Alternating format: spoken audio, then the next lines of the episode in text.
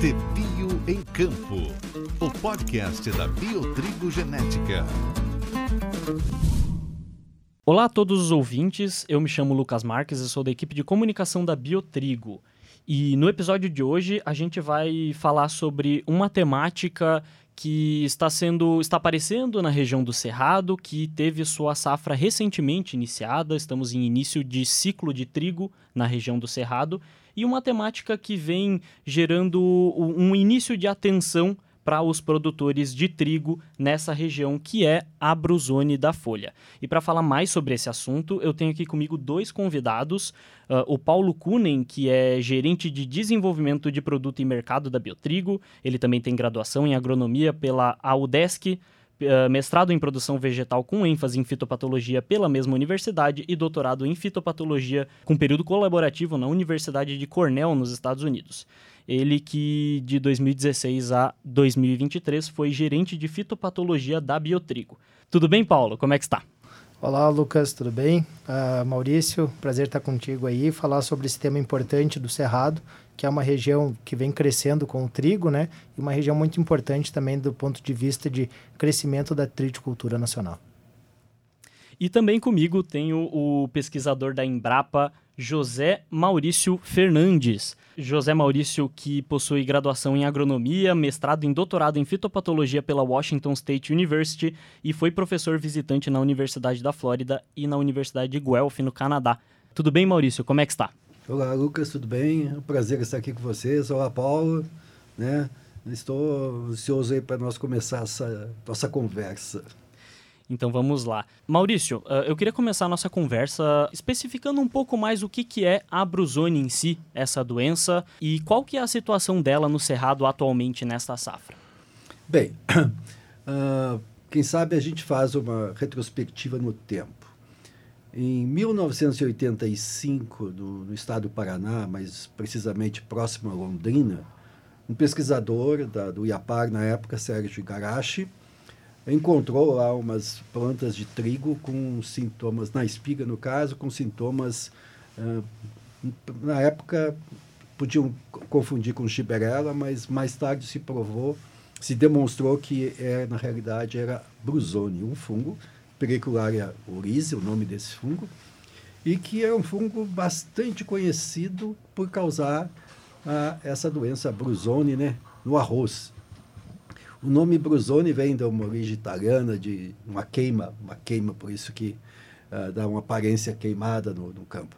E foi uma surpresa, assim, até para o mundo, né, que se dizia que a, a Brusone apareceu no trigo. Né? Então, aí começou né, os primeiros estudos com a Brusone no trigo. E por ser uma doença que ficou bastante, por um tempo, restrita aqui à América Latina, uh, Brasil, Paraguai, Bolívia, ela até foi pouco estudada assim por algum tempo. Até que em 2016 essa doença surgiu na Ásia, mais especificamente em Bangladesh. Aí teve uma repercussão internacional muito grande, porque é perto da Índia, é perto da China, é perto da do que eles chamam do Big bread basket, né, a grande cesta de produção de trigo que alimenta muita gente. E como essa doença é muito destrutiva, chamou a atenção de muitos pesquisadores aí na área internacional. E até mais recentemente, 2018, a doença apareceu agora em outro continente, na África, mais especificamente no, na Zâmbia, e novamente um continente populoso importante que depende do trigo. E então, aí sim, tem, tem, ultimamente tem tido bastante estudos sobre esse, essa doença, que é um fungo hoje que a gente sabe que ataca não só o trigo, o arroz, mas muitas outras gramíneas, né? Então, realmente é um, é um diria assim, uma, uma coisa, uma doença bastante importante, é, é, porque o fungo é um fungo que com capacidade muito grande de criar novas raças, novas, novas formas, né? E tem muito ainda para a gente aprender sobre ele. Perfeito. E agora, Paulo, vamos falar um pouco sobre sintomas, mas principalmente como identificar a infecção da brusone no trigo. Ela é uma doença que pode infectar tanto a folha quanto a espiga, né? Mas quais são os seus principais sintomas que são vistos na planta de trigo? Bom, acho que trazendo no mesmo contexto que o, que o Maurício é, trouxe, né? Sempre foi um, assim, desde que surgiu lá em 85 a brusone na espiga do trigo, sempre foi o principal foco de pesquisa. Os sintomas sempre foram vistos muito em espiga aqui no Brasil, né? Então, assim, teve anos um pouco mais epidêmicos, menos epidêmicos. Ah, já tivemos casos aqui no Rio Grande do Sul, se eu não me engano, 2012 foi um ano que 2015. apareceu. 2015 também apareceu. Né? Então, assim, é, ela está distribuída de forma geral, mas sempre muito focada na espiga. Diferente, por exemplo, na Bolívia, onde além da espiga, tem vários anos epidêmicos na folha também, né? Então, assim, a, os sintomas na folha é também enquadraria dentro do complexo de manchas foliares, uma, uma mancha mais elíptica, né? Com, às vezes, um bordo mais acinzentado. E, normalmente, assim, para caracterizar bem, se faz um isolamento e é fácil de identificar o esporo que, do, da periculária, né? Um esporo mais periforme, assim. Na espiga, a diferença, por exemplo, com relação à giberela, a giberela tem as infecções em espiguetas e a brusone por infectar a, a periculária por infectar a rax, ela acaba causando esse esse corte de água e nutrientes do ponto de infecção para cima. Então você tem esse branqueamento completo do ponto de infecção para cima. Então às vezes o ponto de infecção ele está no meio da espiga, você tem metade da espiga esbranquiçada, às vezes ocorre bem na base da espiga e a espiga inteira fica branca, que é diferente da giberela, que normalmente tem vários pontos de infecção e também no ponto de infecção, quando ocorre na RAX, a giberela você vê um, uma, uma situação mais negra para cima e para baixo. O fungo se locomove nos dois sentidos. A periculária ela fica restrita nesse ponto de infecção, então você não vê esse escurecimento acima e abaixo. Né? Então, isso são características que a gente consegue diferenciar bem. Também tem a questão assim mais visual de que no ponto de infecção da periculária, da brusone, você tem uma, uma esporulação acinzentada quando tem bastante orvalho, umidade, e na giberela tem a formação daquele micélio mais salmão, né? O esporodóquio ali, digamos assim, mais salmão, às vezes de cor arroseada. Então são duas formas de diferenciar na espiga e na folha, uh, como eu disse, não é frequente aqui no sul do Brasil. No cerrado também ocorre de forma bem esporádica, né? Nós temos aqui, acho que o último ano mais considerável foi 2019, mas se nós retrocedermos no tempo de 2019, muito pouca gente falava em é, brusone na espiga. Eventualmente, é claro que se sabia de algumas lavouras com mais uh, uh, um olhar um pouco mais profundo que se identificava, mas até então eram pequenas situações que ocorreram. E aí as condições climáticas foram ficando mais favoráveis e se tornou uh, em proporções maiores.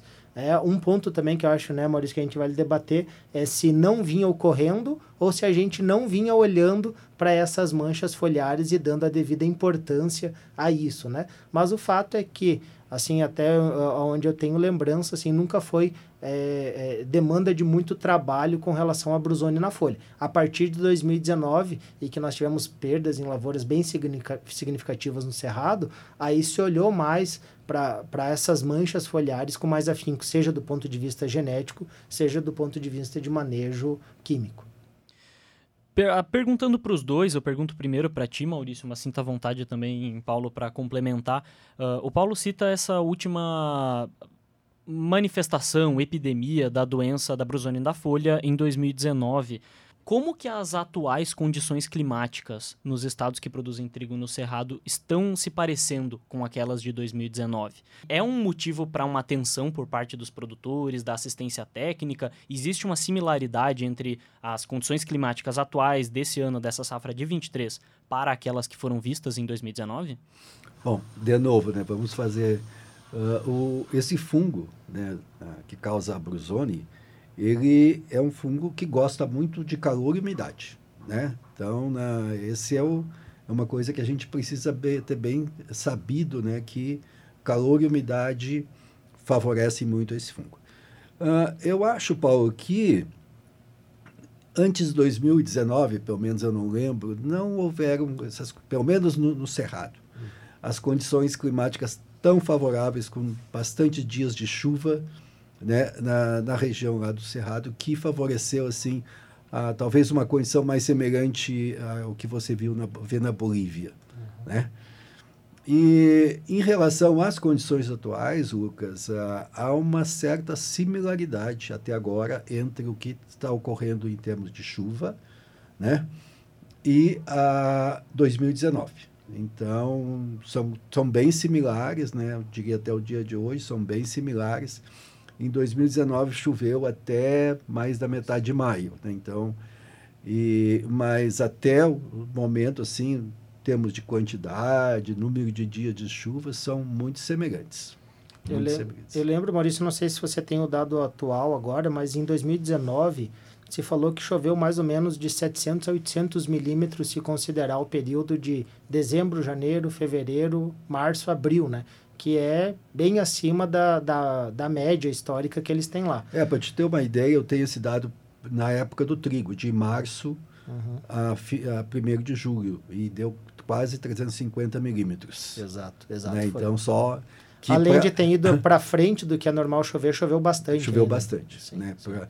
Que, por um lado, se você olhar para a cultura do trigo, é ótimo. É, é ótimo, né? É ótimo, é, porque ah, uma das dos problemas, às vezes, na, na, no Brasil Central é que falta de chuva. É, o cultivo do sequeiro... É, então, né? Infelizmente tem aí, aí como você tem a umidade e a, a temperatura já é uma coisa normal lá, não, não vai esperar essa variabilidade na temperatura, né? Realmente o que faz a diferença é a chuva. É a chuva. É. E esse acúmulo de chuva também em excesso é, deixa o que eles chamam lá de caixa cheia, né? É, a caixa, e aí, o solo, né? O solo, e aí com certeza você tem a questão do orvalho também nessas folhas do bacheiro, que ficam por bastante tempo e devem, de alguma forma, contribuir epidemiologicamente. É, isso aí, assim, que a, a, que a umidade ela pode vir de duas formas, né? Ela pode vir com a precipitação, uhum. né? Ah, uma precipitação, ah, às vezes, muito pesada, pode ser eh, detrimental para o fungo, porque destrói as colônias, destrói os, os esporos. Mas a, a precipitação é importante para manter o nível de umidade no ar, né? Uhum. E aí, quando você tem a, aquela, no, na condição do, do, Brasil Central, em que você tem as noites com temperaturas mais. É, a, que a, a, diferença entre a temperatura no, de, máxima e a mínima é muito grande, a amplitude é muito grande, uhum. e, e, havendo umidade o suficiente, isso leva a uma condição para a formação de orvalho. Uhum. Né? Porque então você tem a, a folha esfria, o ar mais aquecido bate na folha e condensa na forma de água. Né? Uhum. Então, tem situações, tá até recentemente com o pessoal da Biotrigo mesmo, que estava lá em numa região lá no estado de Goiás, em que estavam observando nos últimos dias orvalho até às 11 da manhã. Aí, realmente, é uma situação muito favorável à, à ocorrência da, da brusônia. Sim. Eu acho que também uma coisa importante... Uh, Uh, a gente tem essa questão dessas amplitudes. Bom, o cerrado em si ele é bem diverso, né? Então, assim, a gente tem que separar um pouco o sul de Minas ali, que teoricamente se chama assim meio que no sul de cerrado, mas ele é uma, uma, um clima distinto, né? E nós temos o cerrado propriamente dito, que envolve Triângulo Mineiro, é, Goiás, que pega essa região aí, Jataí, Rio Verde, Cristalina, uh, tem essa outra região aqui também de, de, Minas, aqui, Unaí, Paracatu, aonde nós temos a questão da, da elevação, né, da altitude como um fator também que influencia, porque nós temos ali, às vezes, regiões de 400 metros de altitude, de altitude que vai trigo, e nós temos algumas regiões com 1.000, 1.200 metros de altitude, onde também vai trigo. E aí essa questão da temperatura, ela acaba também oscilando nesse sentido, né, Maurício? Certo. E é importante, Paulo, que você mencionou a temperatura, que uh, nós temos trabalhado há algum tempo tentando desenvolver modelos, modelos que simulem né, o, o crescimento do, do fungo né, que causa essa doença. E esses modelos são baseados em, em clima, né? E uma das coisas que a gente tem observado e uh, está dentro dos modelos e parece que assim mesmo em vários ambientes vem se confirmando é que mais uma temperatura limite que uh, não haveria, não seria mais favorável a, a, ao fungo seria 15 graus centígrados. Uhum. Né? Então, a temperatura mínima, a temperatura da, uh, que geralmente ocorre 5, 6 horas da manhã. Uh, então, locais com essas temperaturas abaixo de 15 graus centígrados né, já não seriam tão favoráveis. Né, isso se confirma. E aí, nesse caso, a altitude está diretamente relacionada, porque as regiões mais altas, né, a temperatura mínima vai ser mais baixa. Né? Uhum. Acho que isso é uma coisa bem importante até do ponto de vista prático, né, Maurício? Sim. Que assim, a gente fala um pouco de clima, de temperatura, de chuva, mas esse dado, é, é, é eu já conheço ele de algum, algum tempo e sempre olho para ele e ele tem uma boa correlação realmente quando a gente vê o que acontece na prática. E para o produtor eu sempre comento também assim, olha, o trabalho do Maurício lá é assim, 15 graus é, é, a temperatura que você tem que olhar no termômetro na mínima da madrugada. Se ficou abaixo disso, as, a, as chances de você ter uma condição epidêmica para a brusônia, elas caem drasticamente, né? É, e, e, eu tenho observado que isso é mais ou menos universal, porque a gente tem aplicado os mesmos conhecimentos, os mesmos modelos em situações, por exemplo, de, em Bangladesh, né? E, e, se repetiu isso lá. É, é um bom indicador, né? Esse ano, por exemplo, né, no mês de fevereiro, lá no caso, que quando o trigo está espigando, as temperaturas estiveram acima de, de 15 graus e houve um, houve um surto de, de brusônia. Uma vez que nós temos a infecção da doença na planta de trigo, quais que são as principais medidas para realizar esse controle? Bom, uh, acho que talvez valha a pena a gente falar um pouquinho antes é, sobre as questões pré-plantio, que talvez sejam relevantes para o contexto. Então, assim, uh, nós temos toda essa questão de variação da temperatura e umidade e, basicamente, uma das coisas que tem que ser analisada é na região de cada um que vai se plantar, como que se comporta essas questões no desenvolvimento do trigo. É lógico que o que, que o produtor no cerrado ele observa? Ele quer ter água disponível, porque a gente sabe que o regime de chuvas vai diminuindo à medida que você vai chegando para o meio do ano, então ele tenta pegar a maior quantidade de água possível. Mas no cerrado está bem caracterizado de que plantar em fevereiro, em qualquer local do cerrado, você aumenta muito o risco de que, se nós tivermos essas questões de água e temperatura, que você tenha condições de brusone tanto para a folha quanto para a espiga.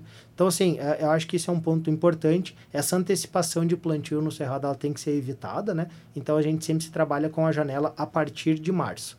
Aí existe a questão de variabilidade genética, então tem diferentes materiais disponíveis no cerrado com diferentes níveis de resistência e a pessoa ela vai optar por algum tipo de, uh, de cultivar baseado ou na genética para brusone ou por outras características que ela achar interessante para o mercado que ela tem. Uma vez que ela faz isso, ela consegue ter agora com maior confiabilidade. Se ela plantou mais no início de março, está chovendo mais, a temperatura segue mais elevada, porque cada ano varia. Nós tivemos 2019 que choveu muito e tivemos temperaturas mais elevadas, e depois a gente teve um 2020 que choveu, é, choveu pouco, 21 que choveu pouco. 22 não choveu quase nada. 22 não choveu quase nada. Então, assim, quem plantou no começo de março ou no final de março, praticamente as condições para a Brusone foram as mesmas. Não influencia tanto. Mas como uma medida preventiva, isso tem que estar sempre no radar na hora de se escolher o momento de plantar e o material que vai plantar. Ele plantou. Bom, no desenvolver da cultura, a gente só tem uma estratégia basicamente para se fazer, que além de trabalhar com essas características e um escalonamento de plantio, é o controle químico. Que no caso da Brusone, eu diria que ele ainda é bem iniciante se a gente comparar com outras doenças. Embora a gente já trabalhe há alguns anos com controle químico e no cerrado propriamente dito ele seja muito utilizado pelos produtores, ainda assim, do ponto de vista de pesquisa, a gente ainda tem bastante é, é, lacunas e informações para serem completadas, assim, né? Então, quando a gente fala, por exemplo, em produtos, em momento, em número de aplicações, sempre surgem questões, assim, que a pesquisa em si ainda não conseguiu elucidar bem e muito é, tem bastante utilização de dados empíricos, ou seja, que na prática conseguiu se ver algum retorno. Existem alguns trabalhos feitos de forma mais organizada, é, existe uma rede de fungicidas que testa fungicidas pensando em espiga já há alguns anos, se eu não me engano, desde 2012, mais ou menos, né? já tem 10 anos ou mais que essa rede vem testando. É, trabalhar com fungicida e doença, assim, é, você sempre fica dependendo do clima no campo, então nem todos os anos tem dados consistentes. E juntando tudo isso, assim, o que, que a gente vê? Na folha, de modo geral, o controle é muito mais eficiente do que na espiga, por uma questão óbvia. O alvo é muito mais fácil de atingir e de cobrir. Então, você cobrir uma folha de trigo, ela é muito mais fácil, né, do que você cobrir a raques, que é o sítio de infecção numa espiga. Então, sim, fisicamente, você coloca mais produto na folha do que na espiga.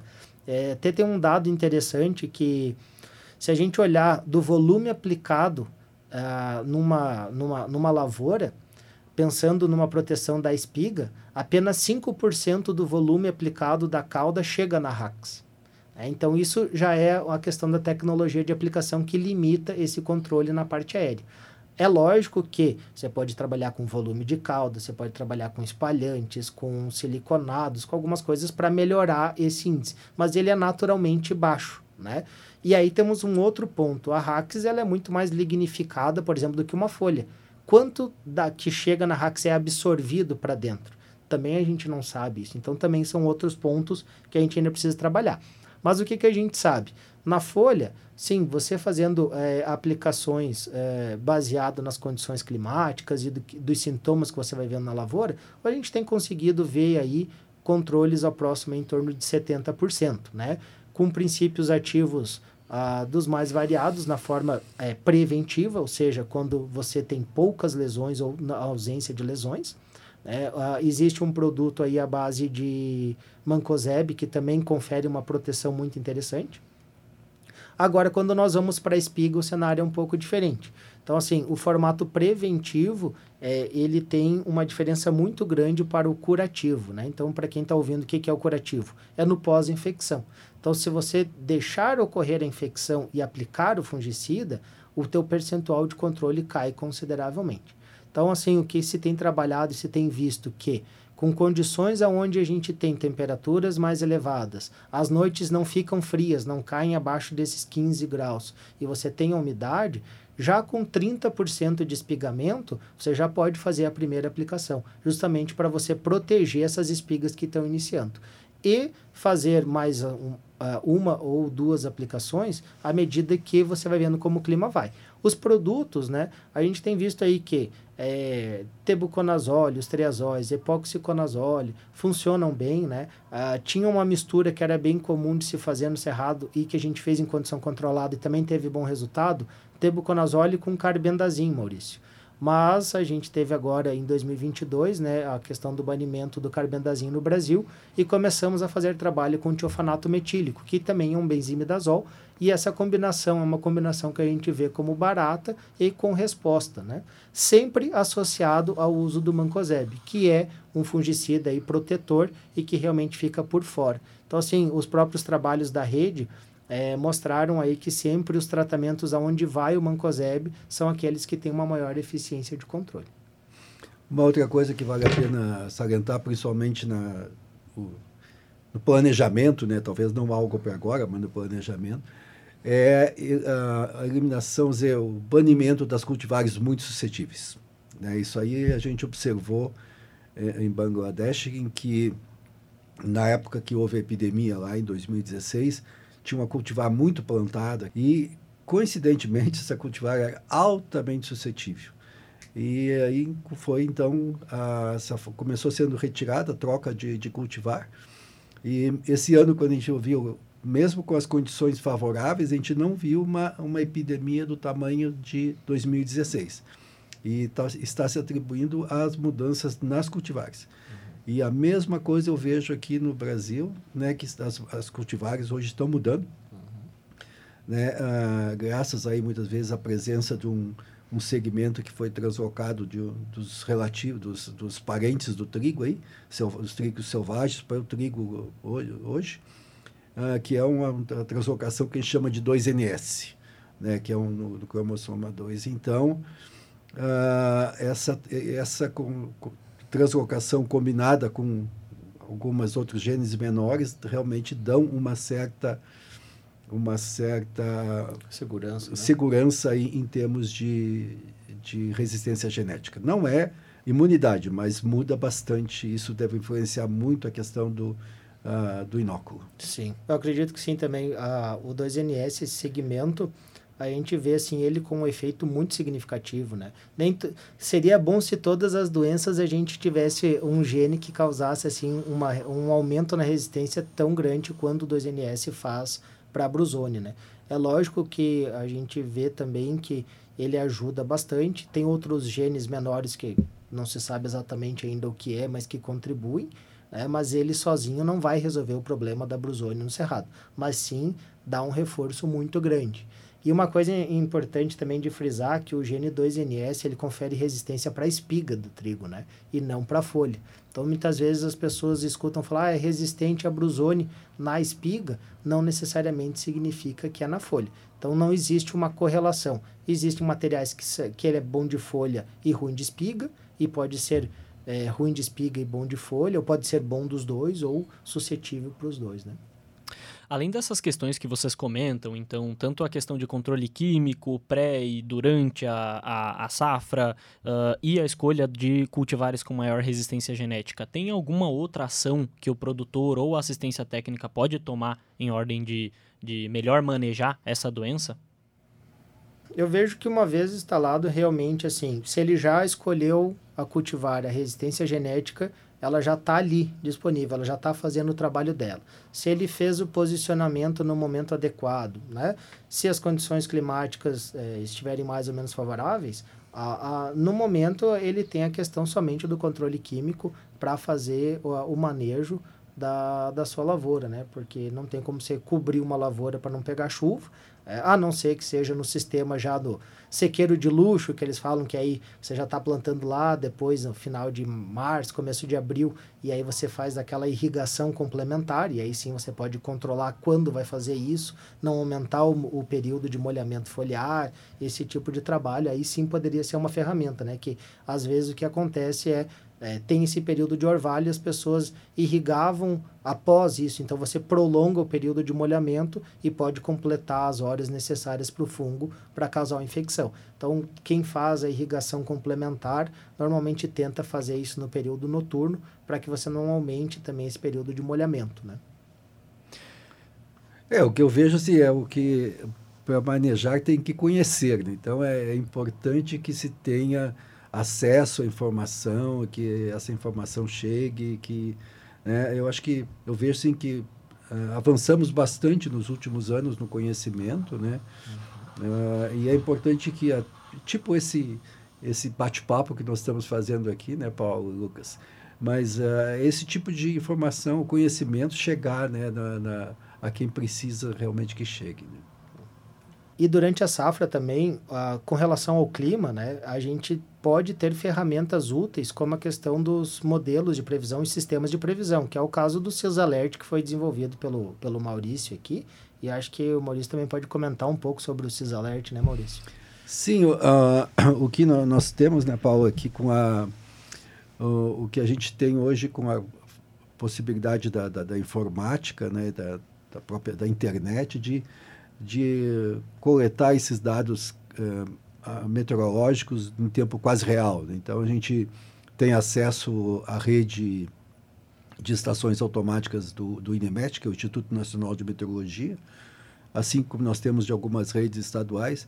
E a gente tem tudo isso no banco de dados né, desde do início dos anos 2000, né, para todas as áreas onde se planta trigo no Brasil.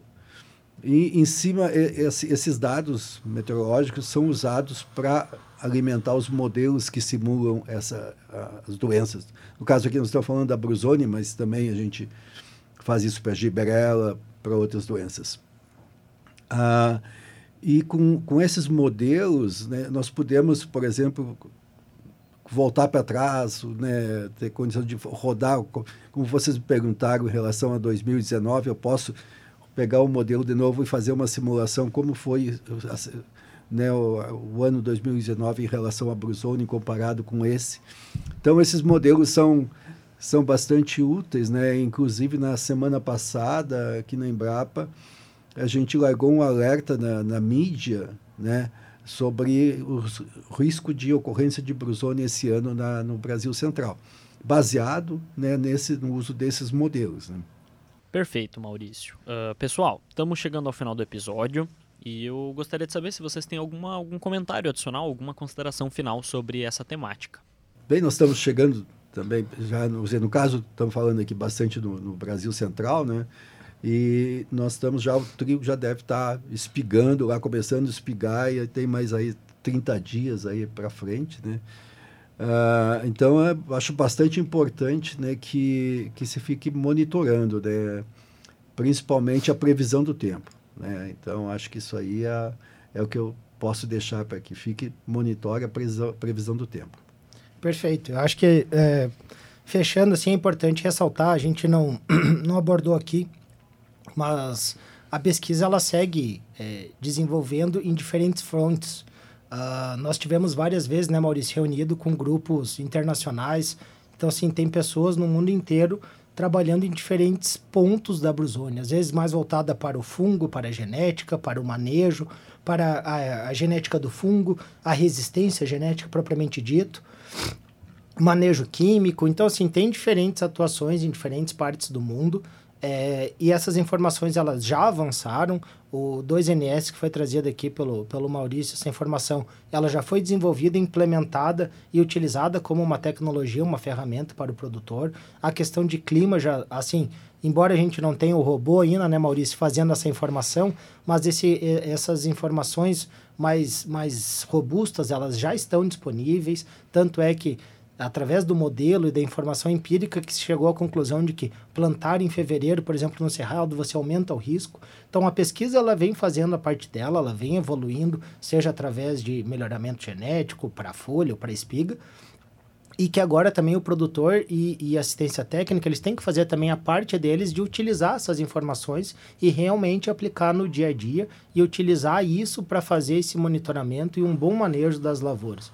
Porque nós aqui, né, a gente quer trabalhar para a cadeia tritícola, independente para nós, quanto mais forte for a cadeia do trigo, melhor. Então, assim, quanto mais anos de safra de sucesso, melhor para a cadeia como um todo, do ponto de vista de crescimento e solidez. Né? Então, assim, utilizar as informações que tem disponíveis, e tem bastante informação, é, buscar através de um, de um podcast, como a gente está fazendo agora, de uma mídia social, com um consultor, com os pesquisadores, ela é extremamente válida, né? E tem informação disponível que pode ajudar, né? Mas sempre numa ação mais preventiva e de planejamento, como o Maurício trouxe antes também. É apenas concluindo é, essa parte da, da pesquisa uh, com outros países, né? embora a, a, essa doença a brusone esteja restrita, né? aqui alguns países da América Latina, Bangladesh na Ásia, um, país na África, né? Uh, tem chamado atenção para outros países envolvidos que não, não, onde a doença não ocorre, por exemplo, no Japão, na Austrália, no próprio Estados Unidos, e que estão fazendo, ou se não estão fazendo, estão contribuindo com, com recursos né, para que se avance o conhecimento, aí, principalmente na questão de resistência genética. Né? Eu vi trabalhos no Japão muito interessantes aí com resistência genética, e eu acredito que a gente vai ver do futuro assim coisas bem, bem interessantes, avanços bastante interessantes. Mas por quê, né, que porque é uma doença altamente destrutiva. Né, tem uma capacidade de, de, né, de, causa, de reduzir o rendimento e, e pode realmente devastar né, se não, não se nada for feito né, em anos epidêmicos e poderá levar a crises né, de segurança alimentar, coisa é é, tem, ela toma um, algo assim, às vezes fora da nossa imaginação, nosso dia a dia, mas é impressionante é, ver o que que está sendo feito, principalmente com a, por ser o trigo, né, como a importância do trigo na segurança alimentar em termos mundiais, né, porque tem alguns, algumas regiões que é, onde se consome basicamente é o trigo, né, não tem outros, é o trigo. Perfeito, gente. Uh, então, como o Paulo disse, tem bastante informação disponível. O CISAlert é uma, é uma das informações disponíveis principalmente para monitoramento de temperatura. O site da Biotrigo também oferece diversas informações nesse sentido, principalmente na subaba, na aba Doenças do Trigo, em que uh, você, ouvinte, pode pesquisar e encontrar mais informações sobre a brusone em diversos sentidos, tanto de sintoma, de controle, uh, de danos E as redes sociais da Biotrigo também, na, nas próximas semanas, devem trazer mais conteúdos relacionados ao, ao tema. Então, fique ligado, inclusive nos próximos episódios também do podcast TBU em Campo. Vamos chegando por aqui com ele. Uh, fica atento para os próximos episódios e, se gostou, não se esqueça de compartilhar pelo, pelas suas redes sociais ou pelo WhatsApp. E ficamos por aqui. Valeu, gente. Um grande abraço para vocês. Um abraço. Obrigado, um abraço. Em Campo.